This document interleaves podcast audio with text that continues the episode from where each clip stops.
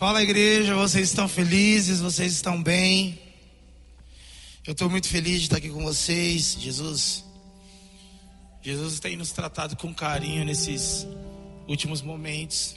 É... E hoje eu quero conversar com vocês um assunto que, para mim, é de suma importância nesse tempo.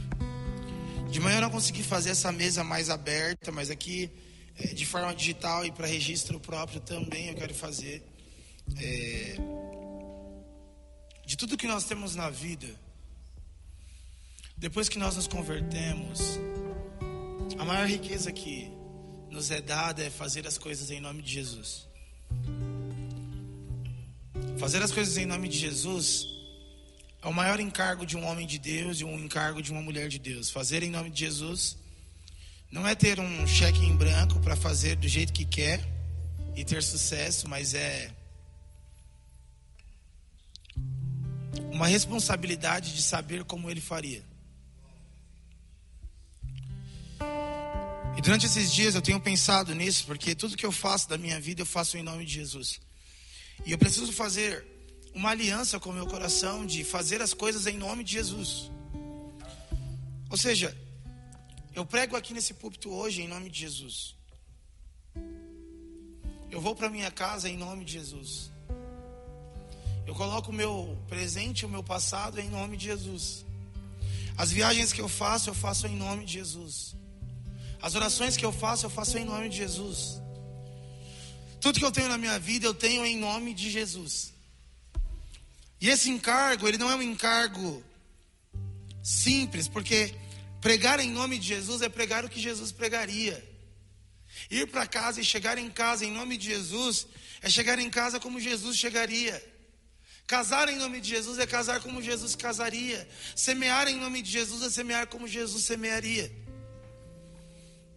Então, tudo que nós temos e tudo que nós fazemos, fazemos em nome de Jesus.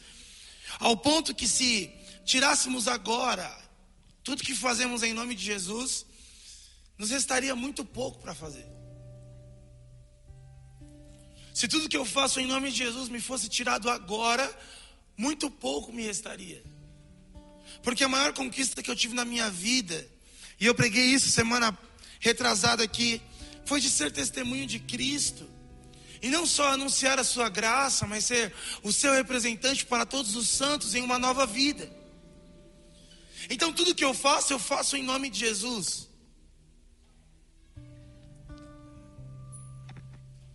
E o preço de fazer em nome de Jesus é um preço alto. Eu, eu tentei pregar de blusa de frio. Mas é um preço muito alto. Se você não viu, daí eu derrubei um copo de café agora.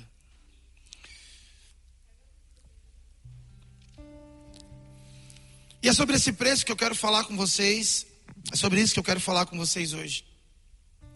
Porque, se você me entende, parece que quanto mais nós nos aproximamos do testemunho de Jesus, mais conseguimos produzir e fazer coisas em nome dele. Quanto mais nos aproximamos do testemunho de Jesus, mais espírito profético repousa sobre mim. O testemunho de Jesus é o espírito da profecia. Apocalipse diz isso, então, o que nós temos que entender é: o que eu conheço de Cristo é a vida que me dá um testemunho. O que eu conheço de quem Ele é o que eu ouço dele, o que ele me fala, o que ele me mostra, diz muito sobre como eu vou agir e para onde eu vou. Refletindo sobre isso, pensando sobre isso, as últimas semanas elas foram semanas bem difíceis para mim, porque nas últimos, nos últimos 15 dias Jesus me chamou e me convidou para transicionar de estação. Quando você vai transicionar, você precisa entender que algumas coisas precisam ficar para trás, outras coisas precisam ser ressignificadas, coisas novas precisam ser abraçadas. E se tem uma coisa que eu gosto de falar na minha vida é sobre transição, mas eu não quero me atentar ao ponto de transicionar, mas o poder que a transição tem e o processo que ela guarda. A primeira coisa que eu sinto é que todas as vezes que nós levantamos um memorial, temos tendência de fazer dele um ídolo. Todas as vezes que nós olhamos para algo que nós construímos de forma grata, olhando e dizendo obrigado, Jesus, por isso, nós temos a tendência de idolatrar aquilo. E durante todo o processo, aquilo era o jeito pelo qual se cumpria a vontade de Deus, mas existe um grande perigo daquilo se tornar um ídolo que te separa da vontade de Deus. E o convite de Deus é: levante o memorial e transicione para uma nova estação. Levante o memorial e entenda essa nova estação. Hoje de manhã eu conversei com a igreja e eu disse: todas as vezes que você olhar para o céu e dizer e disser, eu entendi, o céu vai te responder, vamos transicionar. Porque Deus não nos convidou a ser amantes e reféns do método. Deus nos convidou a ser íntimos dele e andar com ele para onde ele quiser.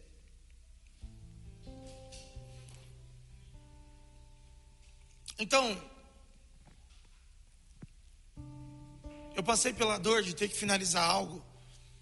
E talvez eu queira abrir para vocês aqui no culto de forma mais aberta.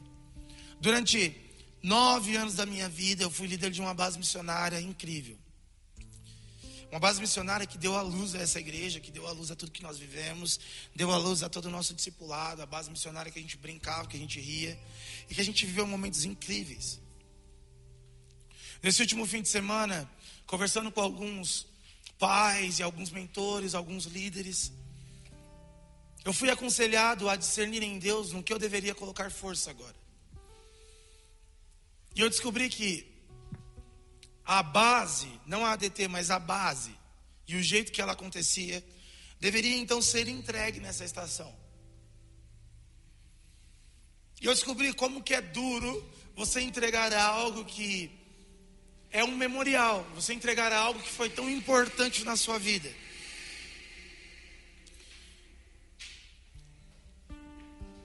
Só que conversando com esse meu amigo, ele me disse duas coisas. Existem dois jeitos de morrer. O primeiro jeito de morrer é lutando, lutando contra a morte. Só que tendo a consciência de que Deus é detentor dela. E o que for para morrer, morrerá. E o que for para viver, viverá. Agora, todo aquele que luta contra a morte e morre, morre revoltado. E todos aqueles que aceitam a morte entregam as coisas com gratidão. Então o que precisa ser entregue nessa estação vai ser entregue. Agora o que nós devemos discernir é qual o sentimento que nós vamos entregar.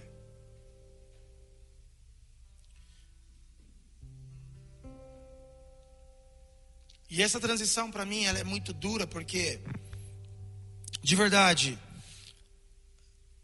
uh, eu particularmente acho que eu nasci dentro do meu coração eu acho muito que eu nasci para ser líder de base, não pastor de igreja. E de repente você reproduz toda a sua vida para um destino que Jesus pede para você transicionar dele, isso é muito duro. De repente, orando e questionando a mim mesmo em algumas verdades, em algumas ideias, em alguns pontos, em algumas palavras que eu lancei no passado, eu ouvi como se o Espírito Santo estivesse dizendo: esse, ame tudo que você está vivendo, mas não ame nada mais do que seu amigo Jesus. E de repente essa palavra cativou meu coração, porque imagina que nós podemos ser amigos de Jesus. Imagina que tudo que nós estamos fazendo é uma desculpa para andar com Ele. Imagina que não existe muito um desejo de um resultado, mas uma fome por conviver, dividir os, os processos. A riqueza, o que faz Moisés ser amigo de Deus, não é a terra prometida, mas é o caminho até lá. E quando se torna-se amigo, nem interessa se entrou ou não. Porque então o que nós estamos conservando no nosso coração é a ideia da chegada, e o que Deus está conservando no coração dele é a ideia da relação. Enquanto nós queremos resultados, Jesus quer cultivar amizade. Enquanto nós queremos concluir objetivos, Deus está querendo cultivar relação. E essa dinâmica no nosso coração é muito difícil. Porque Cristo, o pão da vida, Ele é o homem que cabe em todas as realidades e em todas as medidas. Só que existe o leite, existe o pão, existe a carne, existe o manar escondido, ou o manar secreto. Então a Bíblia vai falar que esse leite é o alimento dos imaturos. O pão é de quem já cresceu um pouco. A carne é dos maduros. Mas o manar escondido é para os maduros e famintos. Ao ponto que eu começo a notar que existe algo na minha relação com Deus que não se compete só a Ele, não se compete só à cruz, não se compete só ao sacrifício, mas também a mim.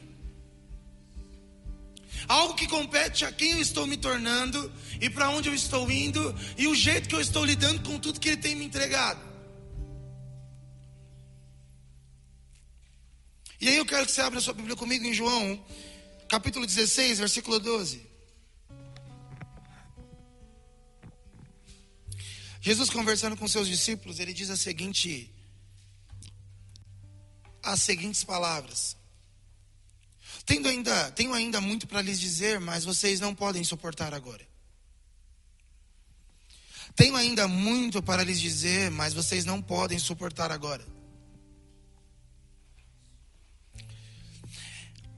Essa, essa, essa frase de Jesus, ela tem uma profundidade imensurável. Essa primeira parte de Jesus dizendo: Eu tenho muito para dizer, prende os meus olhos.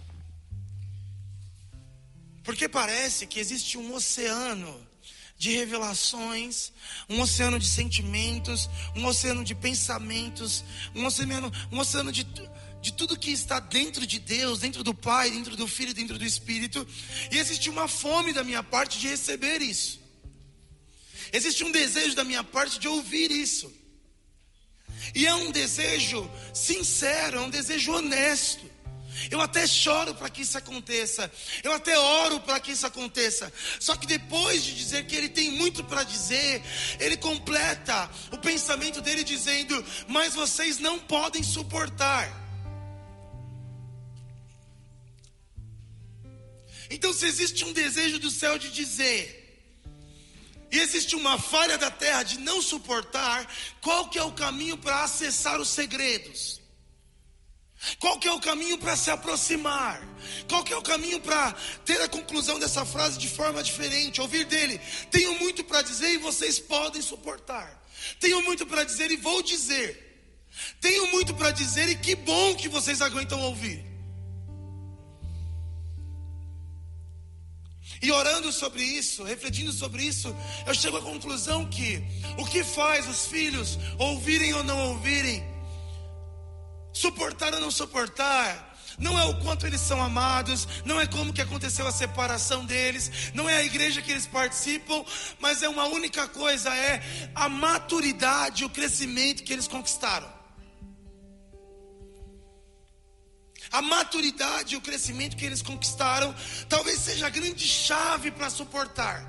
Porque suportar é palavra que só se encaixa com gente madura. Suportar é palavra que só é verdade para pessoas maduras. Eu não posso colocar sobre a Zazá um saco de arroz e dizer suporte, porque ela é criança ela é neném, ela não consegue suportar. Mas agora, se eu chamar um homem, colocar sobre ele esse saco de arroz e dizer suporte, no mínimo a maturidade leva ele a entender que ele precisa agarrar aquilo com todas as forças dele. Suportar é para entendimento e maturidade.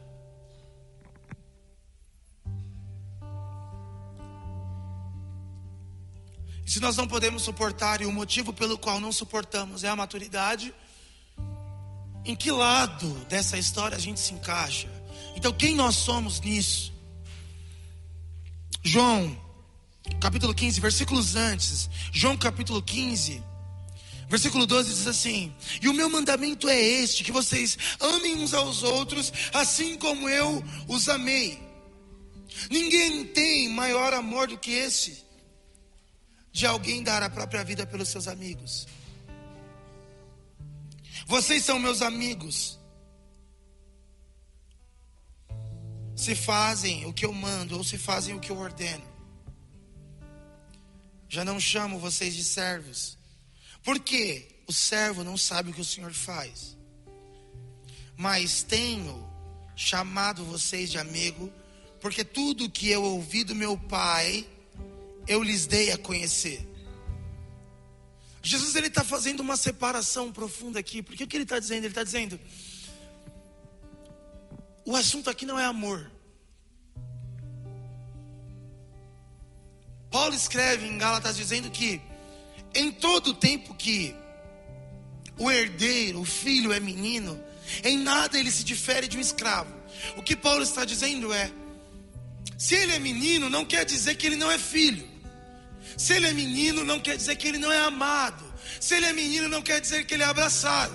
Mas se ele é menino, quer dizer que ele não pode ouvir, que ele não pode governar, que ele não pode acessar. Então a maturidade, ou melhor, a imaturidade, não arranca de mim a filiação. A imaturidade não arranca de mim o amor. A imaturidade arranca de mim o governo. Arranca de mim o acesso profundo. A imaturidade tira de mim segredos e me dá, você ainda não pode suportar.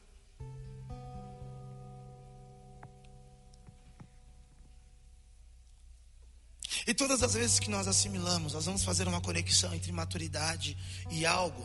Nós pegamos então é, um homem, nós falamos assim: você precisa ser maduro, porque você vai casar. Ó, oh, você precisa ser maduro porque você vai ser pai um dia, cara. Você precisa ser maduro. Ó, oh, você precisa ser maduro. Por quê? Porque um dia você vai ser pastor. E aí você precisa de maturidade. Ser pastor é coisa séria. E a gente começa a barganhar a maturidade com alguns bens, algumas possibilidades, algumas conquistas. Então, imaturos, ou melhor, imaturidade é característica de pessoas sem, sem esperança. Normalmente, quando eu encontro alguém muito imaturo, ou melhor, alguém muito irresponsável, é alguém que não tem um objetivo palpável. Eu me lembro que em 2012, eu estava em Salvador e existia, Adri, uma ideia no calendário maia que o mundo ia acabar. Quem lembra disso? Ia ser 12 do 12 de 2012 12 horas. E de repente uma onda de insanidade tomou a nossa geração. Porque quando o futuro não é palpável, a gente assassina os presentes.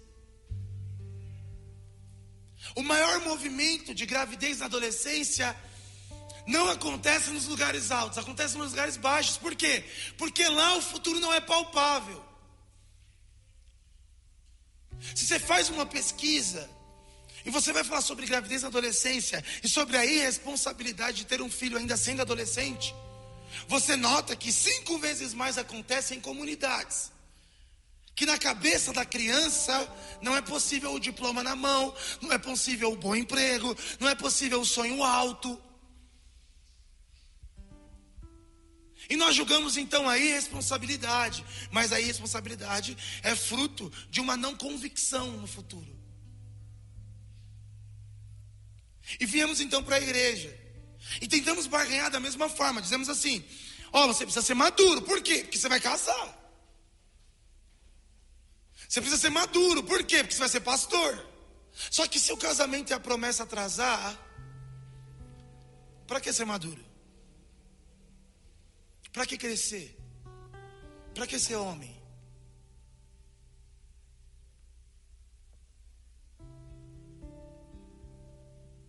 Essas conexões vão matando a essência do nosso crescimento, que é nós precisamos amadurecer, não para ter alguma coisa, mas para poder ser amigo de alguém.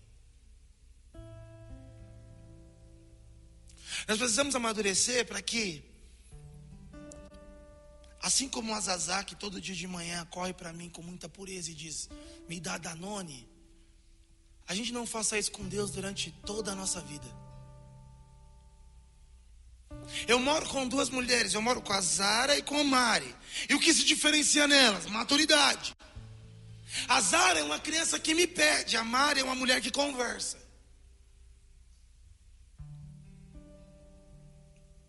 A maturidade da Mari dá a possibilidade que eu entregue segredos da minha vida. A maturidade da Mari dá a possibilidade que eu converse dores da minha vida. A imaturidade da Zazá faz com que eu dê para ela apenas o que ela pede.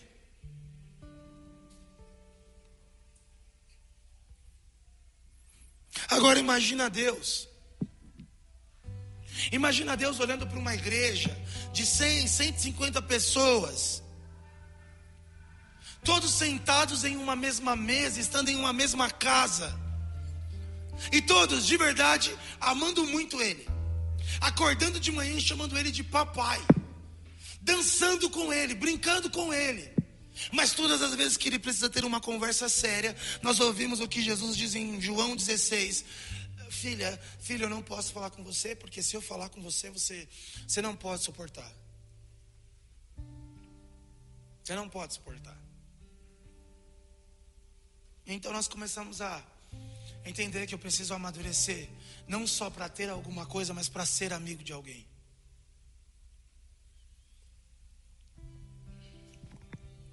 E aí aqui a gente entra em um outro problema que é: será que a gente quer mesmo ser amigo de Jesus? Será que é interessante para a gente isso? Será que é interessante para a gente sentar do lado dele, ouvir o coração dele?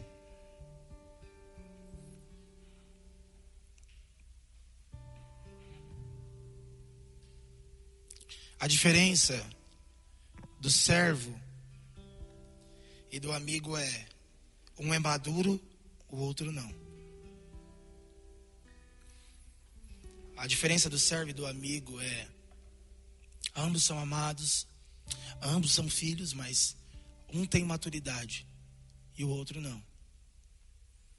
O servo, se você pede, ele faz. O servo, se você se você diz é, é publicamente isso é errado, ele não faz. Então, ao servo, se gritarmos, prostituição é pecado, nenhum servo mais vai se prostituir. Se gritarmos aos servos, fofoca é pecado, nenhum mais vai fofocar. Porque o servo ouve, mas e o maduro? E o amigo? O amigo conversa. Qual que é a diferença então de um servo ouvir? Prostituição é pecado e um amigo ouvir prostituição é pecado. O servo até obedece, mas o amigo conversa. E a conversa dá ao amigo não só a lei que é pecado, mas o sentimento sobre o pecado, a dor sobre o pecado, o pensamento sobre o pecado. Por isso que obra do ministério não é para servo imaturo, mas para amigo maduro. Porque quando você vai trabalhar com a infância no Brasil, você não precisa saber que abuso sexual é pecado. Você tem que saber o que Deus pensa disso, o que Deus sente disso e o que Deus quer fazer com isso. Então não basta ele dizer que não gosta, nós precisamos saber como isso pesa no coração dele. Não basta ele dizer que não quer, nós precisamos nos aproximar e perguntar: e o que o Senhor quer fazer?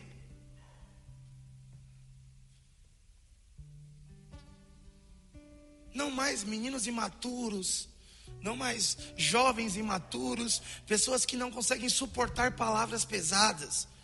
Não mais púlpitos que a gente precisa ficar dosando a mensagem, porque, porque como Jesus disse, é, eu tenho muito para falar para vocês, Big Home, mas, mas se eu falar mesmo, vocês não podem suportar. Então eu diminuo a mensagem para não perder o coração. Eu diminuo a mensagem para não, para não, para não, para não perder os imaturos. Talvez essa própria mensagem que eu esteja pregando já seja um desafio. Porque é uma mensagem que confronta os maduros, mas fere os imaturos.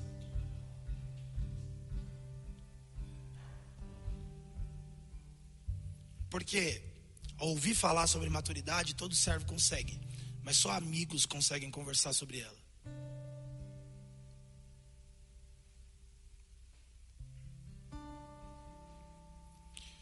Um dia Satanás vai diante de Deus no livro de Jó. E quando ele chega diante de Deus, Deus ele diz algo, ele disse assim: Tem visto meu servo Jó? Homem íntegro. Em outras palavras, você tem visto o, o, o quão maduro Jó é? Não porque ele é amado ou porque ele ama, mas veja bem como ele governa as coisas. Veja bem como ele controla os impulsos dele. Veja quão íntegro Jó é. E aí Satanás olha para Deus e diz assim: Mas de verdade, é fácil ser íntegro na realidade de vida que o Senhor dá para Jó. Aí Deus diz algo. Deus diz: Satanás, aperte tudo que Jó tem. Mexa em tudo que Jó tem. Só não mexa nele. Porque quando Deus sacode a nossa realidade, a nossa maturidade vem para fora. E o teste para ver se Jó é de verdade não é xingar ele, é sacudir aonde ele está. O teste para saber se Jó é de verdade não é, é entrar nele e fazer uma, uma possessão demoníaca. O teste é sacode tudo. Vamos ver se Jó é como um monte de Sião que não se abala.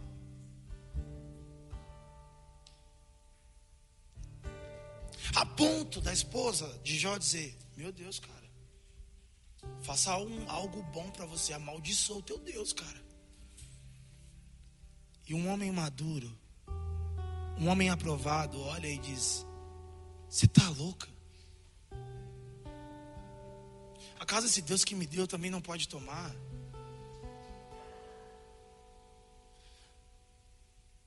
Que maturidade é essa que não questiona a morte? Que maturidade é essa que não questiona o caráter de Deus sobre a perda? Que, que maturidade é essa, Jó? E o mais incrível é que no fim Jó diz: Antes eu conhecia Deus de ouvir falar, mas agora eu vejo. E lá no livro de Jó, lá para o capítulo 40 e poucos, se eu não me engano, Jó começa a fazer algumas, alguns questionamentos. Deus olha para a terra e diz a seguinte frase para Jó: Jó, se vista de homem. E aí, Liabe, não acaba aí as palavras de Jesus, ele diz: Jó, seja homem, porque eu tenho algumas perguntas para te fazer.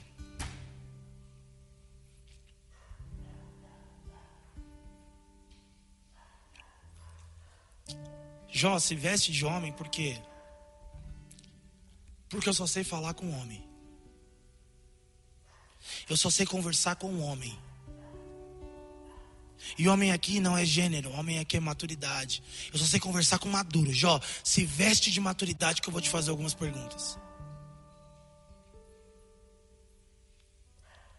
Aonde você estava, Jó? Imagina Deus se manifestar do céu e no momento mais difícil da sua vida, Ele não correr para te abraçar, Ele olhar para você e dizer assim: se veste de homem, Eliabe. Sai reclamando de tudo, se veste de homem, eu quero falar com você. Você fazer. E você imaginar o pé de com a Laura Sogueles cantando: Eu sou amado. E Deus dizer: se veste de homem, que eu tenho umas perguntas para fazer.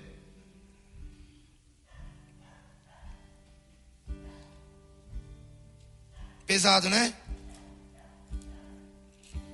Só que agora fica bom, gente. Chuca.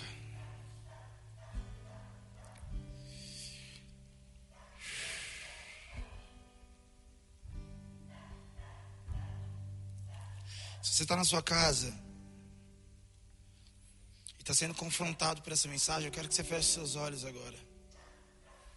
Chura. Jesus ofende a nossa mente e revela o nosso coração agora.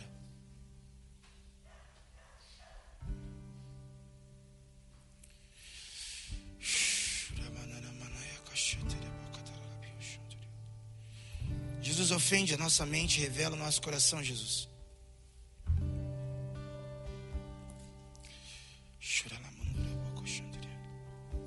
Ofende a nossa mente e revela o nosso coração. João 13, versículo 21. E se você estava se sentindo apertado por Deus agora, Ele é a verdade, mas Ele também é o caminho. E eu não estou aqui para te afrontar e te dar tchau, eu estou aqui para te mostrar um, uma trilha que precisamos fazer. Depois de dizer isto, depois de dizer essas palavras, Jesus se angustiou. Note, esse momento é o momento em que internamente a vida de Jesus começa a se mobilizar para a cruz. Jesus se angustia e diz: Em verdade, em verdade lhes digo que um de vocês vai me trair. Então os discípulos olharam uns para os outros, sem saber a quem Jesus se referia. Ao lado de Jesus estava reclinado um dos seus discípulos. Ou seja, no peito de Jesus estava um homem. Um discípulo a quem ele amava. Note isso. Um discípulo a quem ele amava. João se intitula discípulo amado. Simão Pedro faz um sinal e diz a esse: pergunta a Jesus a quem ele está se referindo. Então aquele discípulo, reclinando-se sobre o peito de Jesus, perguntou: Senhor, quem é? Vamos lá, alguém. Faça uma fotografia na sua cabeça.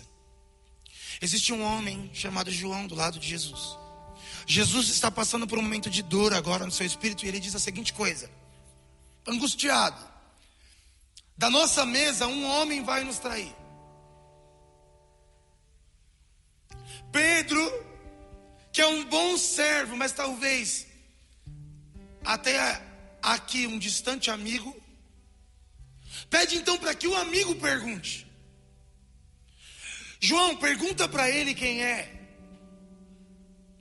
E João deita o seu rosto no peito de Jesus e diz: Senhor, a quem o Senhor se refere?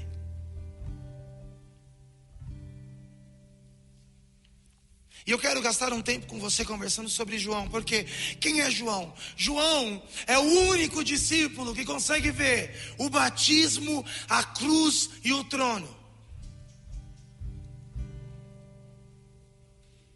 É o único discípulo que consegue ver a voz que sai do céu, que consegue ver a lança entrando no lado e que consegue ver um cordeiro de pé.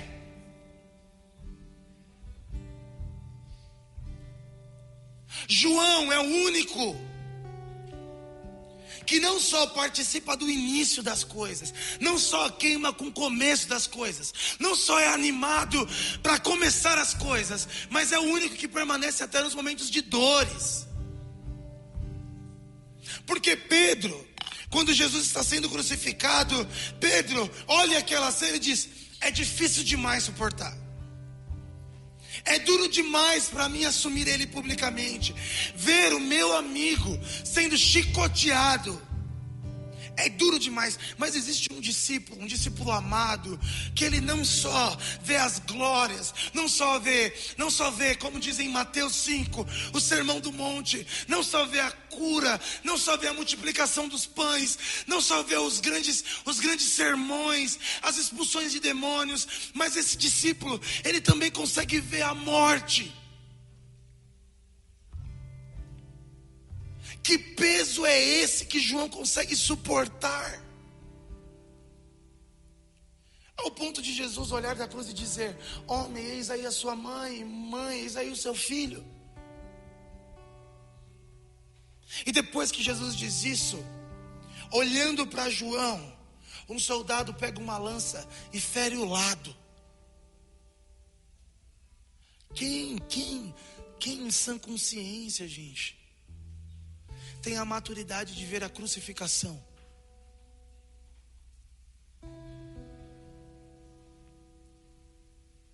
Volto a dizer, eu tenho muito para falar, mas algumas coisas vocês não iriam suportar. João diz: Eu aguento. E aqui em questão, eu acho que existem alguns segredos que nós precisamos pontuar.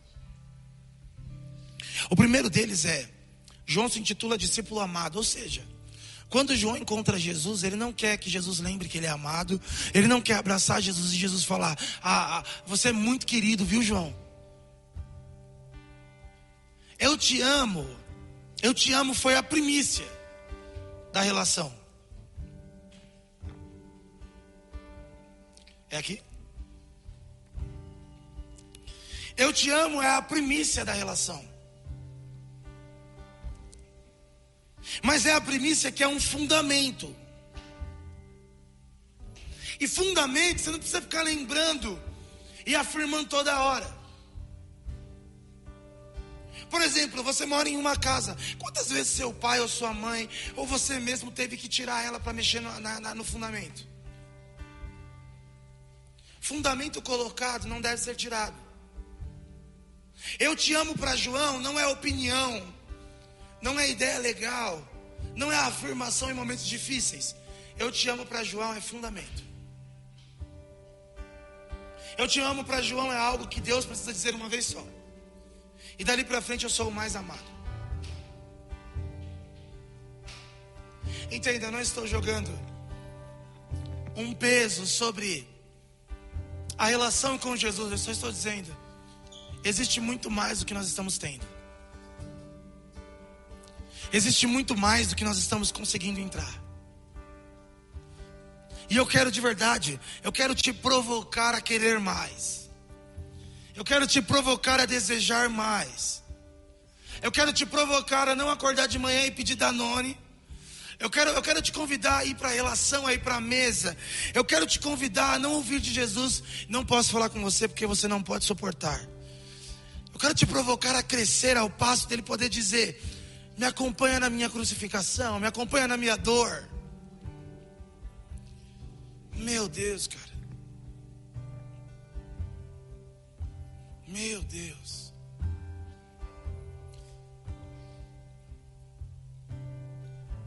Eu não sei quem foi que fez um casamento com imaturidade e amor. Por que, que as pessoas pensam? As pessoas pensam que a Zara me ama mais ou é mais bonito a Zara me amando. Por quê? Porque ela é imatura. Ela é bebê. Oi? As pessoas pensam que por você ser imaturo, seu amor é mais puro. Por você ser ingênuo, seu amor é mais legal. Não. João nos deixa claro que na realidade, amor e maturidade precisam andar juntos. Porque se você não ajuntar amor e maturidade em um mesmo lugar, quando o momento de dor vir, você nega. Quando o momento de dor vir, você abandona. Amor e maturidade precisam andar juntos, pelo amor de Deus.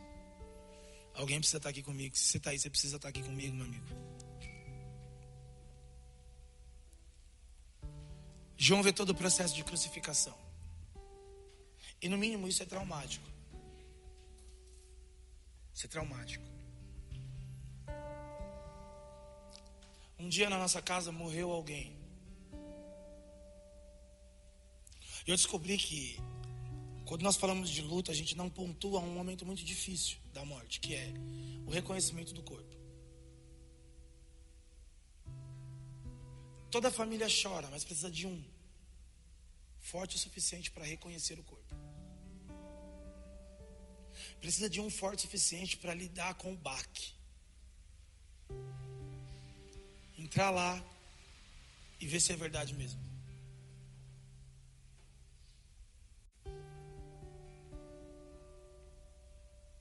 E imaturos não podem ir, porque se um imaturo toma um murro desse, ele nunca mais volta.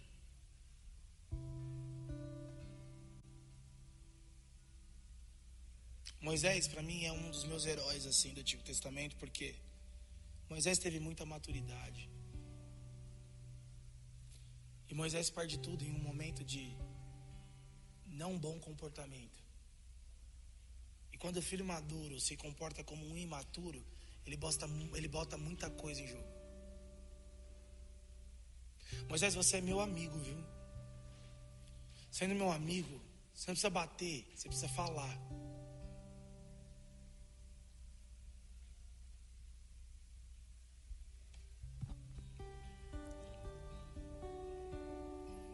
João é o homem que deita ao peito, mas é o homem que consegue ver as maiores atrocidades com o corpo de Jesus. João é o homem que tem a convicção do amor de Cristo, mas João é o homem que consegue ver Cristo pedindo água e os homens dando para ele vinagre.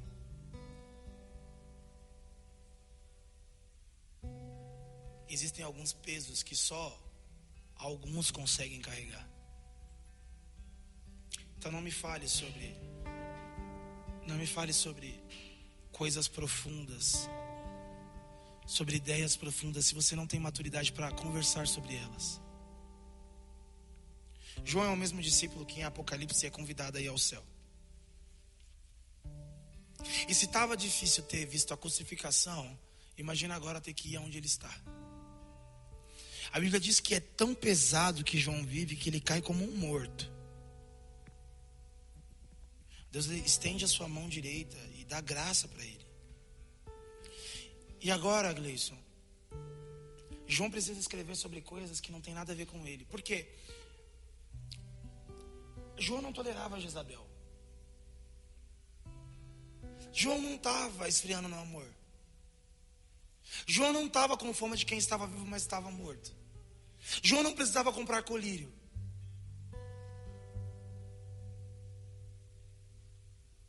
Só que quando João encontra a voz de Deus, a voz de Deus diz algo para João, diz: "Escreve um livro".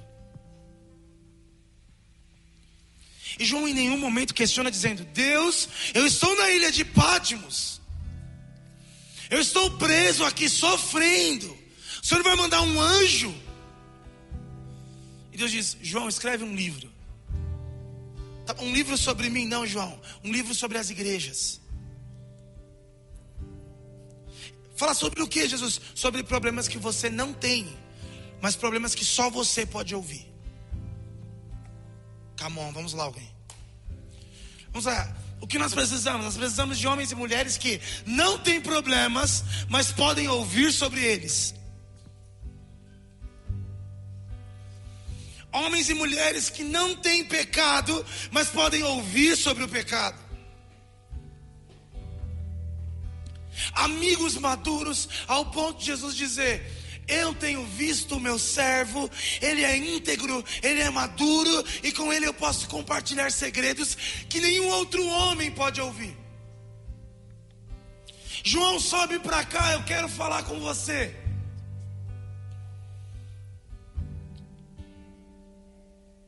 E ao chegar lá, para mim um dos textos mais fortes é João se deparando.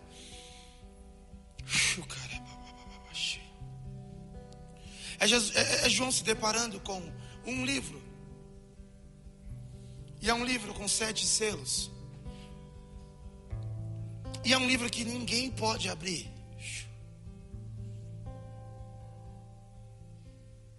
E aí João faz um escândalo. Porque João leva para o céu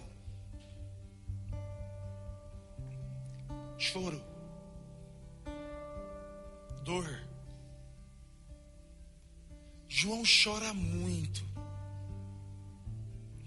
Vamos lá, alguém.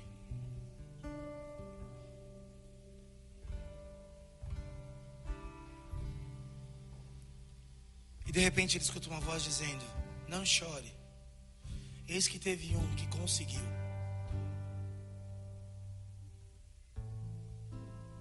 Se existe uma, uma dúvida na terra sobre Jesus ter conseguido ou não, só teve um homem maduro que pôde subir lá para ver. Se existe uma ideia na terra sobre se Jesus subiu ou não, só existe um homem maduro que subiu lá para ver. João, o que conseguiu ver o batismo segundo Atos, o que conseguiu ver a cruz e o que conseguiu olhar o trono.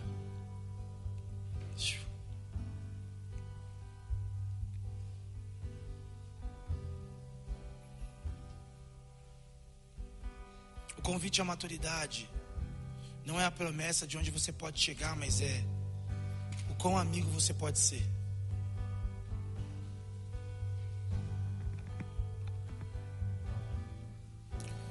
O convite à maturidade não é as possibilidades que vão se abrir, os lugares que você vai alcançar, mas é o como Jesus pode se aproximar de você para conversar. Porque a gente ainda é tão imaturo que se Deus falar sobre Jezabel, a gente começa a se questionar se o nosso brinco é pecado, se a nossa calça está apertada demais. Jesus nunca consegue dizer: Luiz, posso dar para você um livro para você entregar ao mundo? Você vai se ofender demais com as minhas palavras. Luiz, posso contar para você alguns segredos? Ou você é tão egoísta ao ponto de achar que eu estou te dando indireta? Eu me lembro da primeira vez que Jesus falou comigo sobre a infância no Brasil. E parece que enquanto ele falava, eu, como os discípulos de Pedro, questionava: Sou eu, Senhor? Sou eu, Senhor? Só que só um amigo começa a ter possibilidade de questionar e dizer: Para quem que é essa carta? Com quem que o Senhor está falando? Uma das coisas que nós precisamos entender, meus amigos, nessa pandemia é.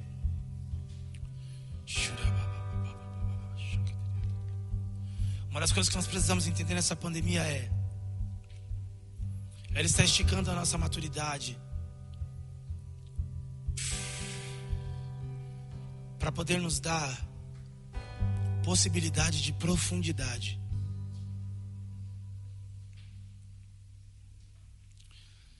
Essa pandemia está esticando a nossa maturidade para nos dar possibilidade de profundidade. Ou seja, é algumas pessoas que estão tá olhando para Jesus e quer saber um pouco mais, quer ouvir um pouco mais. É algumas pessoas que já ouviram ele, mas agora querem conversar. E outra coisa, é, é, é, sem, é sem o peso da religião, é sem o peso do moralismo, é sem o peso do ideal. Por quê? Porque antes de escrever qualquer coisa, você já tem um fundamento que é: eu sou o discípulo mais amado. Nada muda isso. Mas João, você vai escrever sobre coisas muito pesadas. Eu não estou nem aí, eu sou o discípulo mais amado. Mas você vai ouvir, ouve segredos que poucos ouvem. Você não vai se ofender, eu suporto, porque o fundamento é: eu sou o mais amado.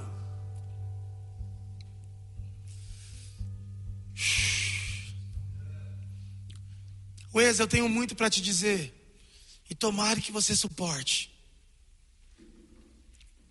Wes, eu tenho muito para te falar. E é bom que você tenha crescido para ouvir.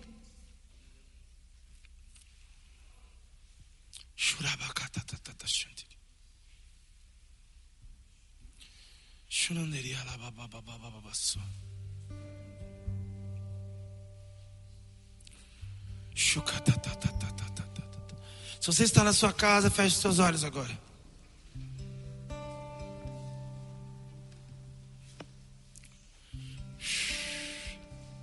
Existem algumas mentes sendo ofendidas que estão revelando alguns corações.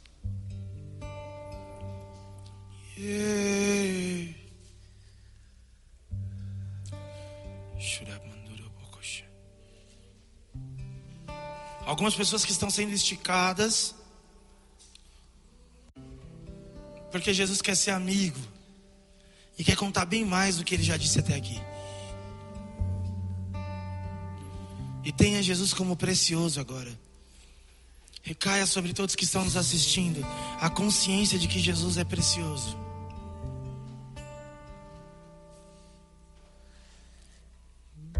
Maturidade é a possibilidade de profundidade. Quanto mais maduro, mais profundo. Quanto mais maduro, mais possível. Não mais problemas primários, agora homens maduros. Paulo, eu vou te dar o encargo de pregar o evangelho aos gentios, mas mas acompanhe o processo com maturidade. Paulo escreve a Timóteo, em sua primeira carta, dizendo: Timóteo, eu estou sozinho e a única coisa que eu tenho é Cristo. Mas de verdade, é o suficiente, porque Cristo não é minha cartada, Cristo não é minha ideia, Cristo é meu amigo. Eu converso com Ele, eu falo com Ele. E Ele fala comigo, Ele conversa comigo. E em todos os processos que eu passei, em todas as dores que eu passei, todas elas me aprofundaram, me lançaram em maturidade. E agora eu tenho possibilidade de encontrar mais, de ouvir mais, de me achegar mais. Há pesos que só maduros podem ouvir. Há pesos que só maduros podem ouvir. Deus me livre de sermos um povo de que, quando nós nos aproximamos, os assuntos são pausados simplesmente pelo fato de eles não podem ouvir sobre isso. Eles não podem suportar isso. Nós queremos te ouvir, Jesus. Nós queremos. Nós queremos ser seu amigo. Com maturidade e zelo. Clareia no coração de todo mundo que está nos assistindo, de toda a nossa igreja, o porquê do pastoreio, o porquê das duras palavras. É para que a gente possa ser amigo de Jesus e ouvir coisas que poucos podem ouvir. Jesus, nós não queremos participar somente das suas alegrias, nós queremos participar dos seus sofrimentos. Em nome de Jesus. Sabe, eu sou um dos pastores que dá as palavras de mais conselho da nossa casa. Conselho e consolo. Só que nessa última estação eu tenho sentido Jesus me chamar e chamar a nossa casa a um passo à maturidade. Eu tenho ouvido a nossa casa a palavra de Deus que diz: Big Home, vista-se de homem. Eu quero falar com vocês. Big Homem, vista-se de homem, eu quero falar com vocês.